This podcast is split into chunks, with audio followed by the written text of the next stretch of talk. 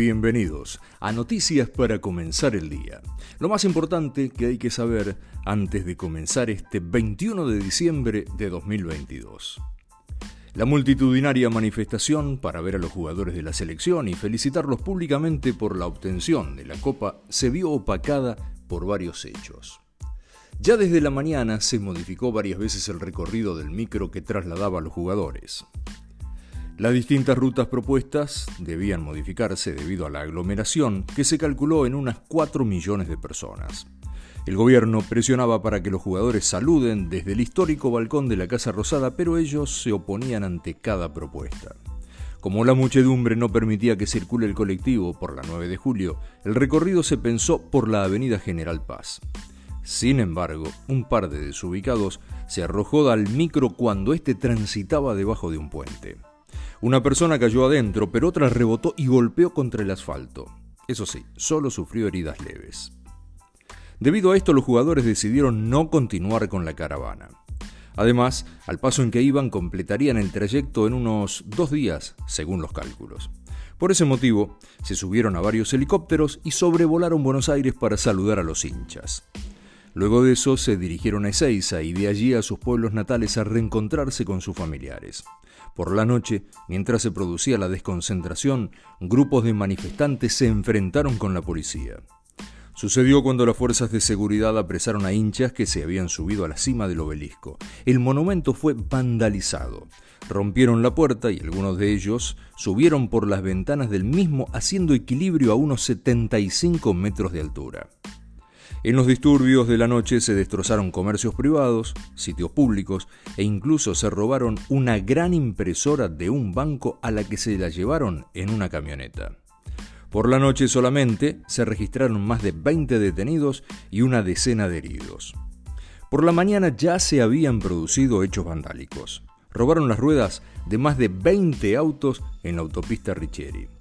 Los hechos de inseguridad ocurrieron en las inmediaciones del predio de la AFA en Ezeiza, donde los hinchas se agruparon para recibir a la selección argentina, ni bien llegaron de Qatar.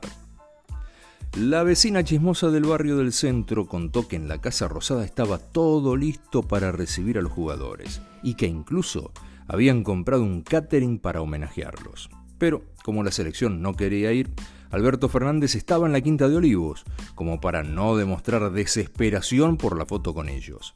Además, la vocera presidencial, Gabriela Ceruti, prohibió el acceso a la sala de prensa a los periodistas acreditados, en una medida que nunca antes se había tomado. Algo para destacar. Rodrigo de Paul envió un mensaje con una frase de Bilardo que causó furor en las redes sociales. No busquen dinero, busquen gloria, sean campeones del mundo, que la gente los va a recordar y les va a agradecer toda la vida, escribió el mediocampista en Twitter. Esas palabras las había dicho el narigón en la arenga previa a la final del Mundial de México ante Alemania en el Estadio Azteca. El feriado fue repudiado por comerciantes y empresarios.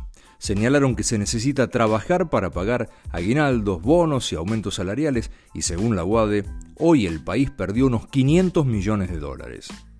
Ya que hablamos de economía, pese al feriado el dólar subió a 326 pesos y el INDEC reveló que para no caer en la pobreza, una familia tipo necesitó 146 mil pesos mensuales y para no ser indigente unos 64 mil pesos.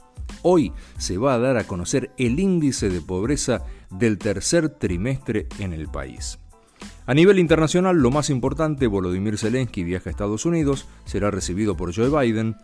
En Perú se aprobó el adelanto de las elecciones, pasarán del 2026 al 2024. Además, el gobierno peruano le pidió al embajador mexicano que abandone el país en 72 horas por haber dado asilo político al expresidente Pedro Castillo en China preocupa el, rebote de, el rebrote de COVID.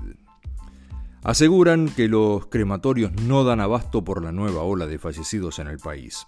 Y por último, para comenzar bien el día, el pronóstico del tiempo dice que hoy estará algo nublado con una máxima de 31 grados. Que tengan el mejor de los días.